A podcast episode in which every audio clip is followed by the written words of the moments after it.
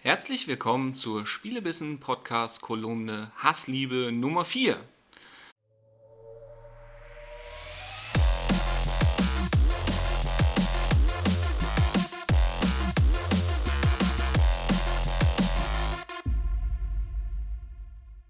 Dieses Mal lasse ich mich aus über Super Mario Odyssey bzw. warum Spielebewertungen überholt sind, meiner Meinung nach.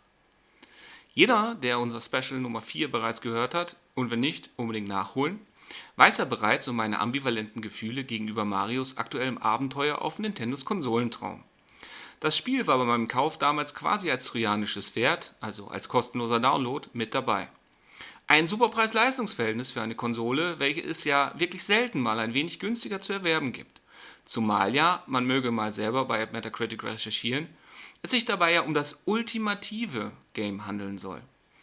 Mit einem Wertungsschnitt, der ordentlich an der 100%-Marke kratzt und sich vor Euphorie überschlagenden Texten in Tests wurde das Game in den polygonalen Himmel gelobt. Nicht selten fielen Worte wie Pflichtkauf oder auch ein Kaufgrund für die Konsole.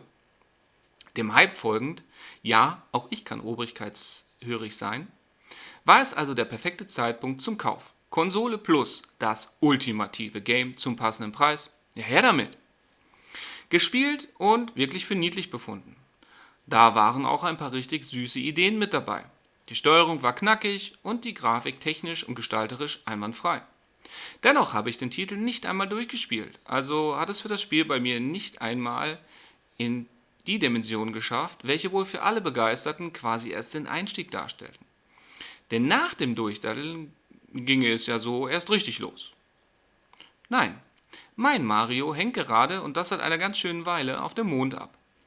Ähm, wahrscheinlich wird sich daran wohl auch nicht mehr viel ändern, denn wenn immer ich die Wahl zwischen Mario und einem anderen Spiel habe, gewinnt immer das andere. Mir ist schlicht die Motivation vergangen. Das liegt nicht daran, dass es mir zwischenzeitlich nicht auch Spaß gemacht hat, sondern eher daran, dass es mir den im Vergleich zu anderen Spielen eben nicht mehr so sehr macht. Das Spiel stellt also für mich nicht den Geniestreich, den es wohl für, ja, so ziemlich alle, die eine Stimme in der Videospielwelt zu scheinen haben. Das ließ mich ein klein wenig zweifeln, und als ich länger darüber nachdachte, verfestigten sich die Zweifel zu Gedanken, welche schon immer andere vor mir hatten. Meine Spielvorlieben und Erfahrungen sind meine, gehören mir und lassen immer nur Schnittmengen mit anderen zu. Deswegen lese ich mir ja auch bei einer guten Spielepublikation immer den kompletten Text durch. Denn dieser, und so soll es ja auch sein, hat immer mehr Aussagekraft als irgendwelche Zahlen oder Bewertungen. Denn interessanter als das, was vergeben wurde, ist für mich das Warum. Was aber noch viel wichtiger ist, ja, ich erkenne an das handwerklich ich erkenne an, dass handwerklich gut gemachte Spiele gute Wertungen verdient haben. Wichtiger ist inzwischen, gerade in einem vermeintlichen Überangebot an potenziellen Spielebewertern oder solchen, die sich dafür halten, dass ich Möglichkeiten gefunden habe, auch ein wenig einzusortieren, ob der Mensch, welcher da über das jeweilige Gain rezeptioniert, einen ähnlichen Geschmack hat wie ich. Um das herauszufinden, hilft mir wiederum nicht die Bewertung von Titeln, sondern allein das, was und wie über die Titel kommuniziert wird. Es ist schon fast so wie früher, als Spiele noch gegenseitig auf dem Schulhof ausgeliehen wurden. Dabei wurde sich natürlich auch darüber ausgetauscht, welches Game und vor allem warum es Spaß gemacht hat. Oder eben nicht. Den Menschen vertraute ich und wusste auch, wessen Meinung meiner ziemlich nahe kommt. Oder wie bei Pinguinen und Eisbären mal eben eine vollständige Welt dazwischen ist. Doch auch keiner meiner damaligen Freunde hat eine Wertung vergeben. Keiner sagte, oh, das Spiel hat mir ja zu 77% Spaß gemacht. Die restlichen 23% waren auf das mangelnde Endgegnerdesign zurückzuführen.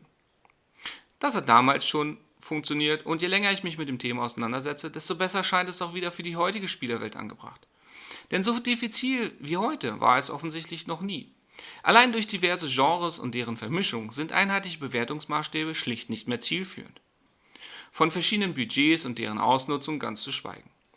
Also gebt mir aussagekräftige Beschreibungen mit eigenen Meinungen, begründet sie und lasst euch darüber aus.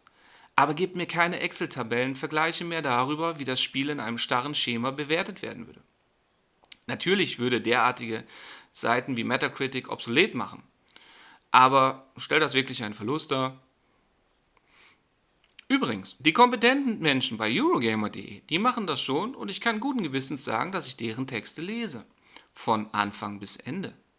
Was ich von anderen Seiten oder Publikationen nicht immer behaupten kann. Wie seht ihr das? Braucht ihr Zahlen und Schemata oder ist das eine oder ist euch eine gute Beschreibung lieber?